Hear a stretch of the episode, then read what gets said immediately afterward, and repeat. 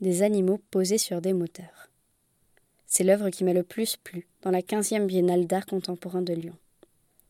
À quelques mètres seulement de l'entrée, j'ai découvert d'étranges sculptures de résine, accompagnées d'une vidéo et d'une ambiance sonore intrigante.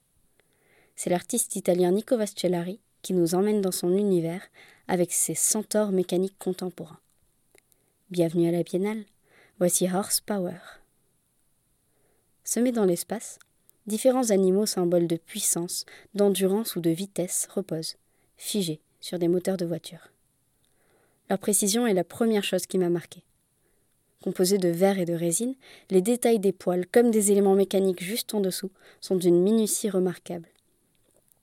Nico Vascellari a voulu interroger ici la transformation des symboles d'énergie de la nature dans notre société. Chaque animal représente un logo d'une marque de voiture. Le lion Peugeot, le cheval Ferrari, le buffle Lamborghini, le jaguar. Un peu plus loin, un grand écran diffuse en boucle un film. L'image et aussi le son m'ont happé pendant de longues minutes. Dans son installation, les statues de cire sont collées sur de vraies voitures, et elles agissent alors comme le ferait l'animal.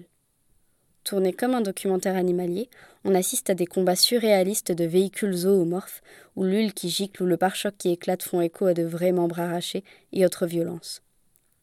L'ambiance sonore est à la fois poétique et dramatique, et m'a bercé tout le long de la halle 1. Cette œuvre m'a beaucoup fait penser à une chanson d'un artiste suédois, Salvatore Ganacci, nommé également Horse. Dans le clip, il y a des voitures et des animaux tout aussi stoïques que ceux de résine, de la violence et de l'équilibre. J'avais ces images en tête dès le premier regard sur Horsepower.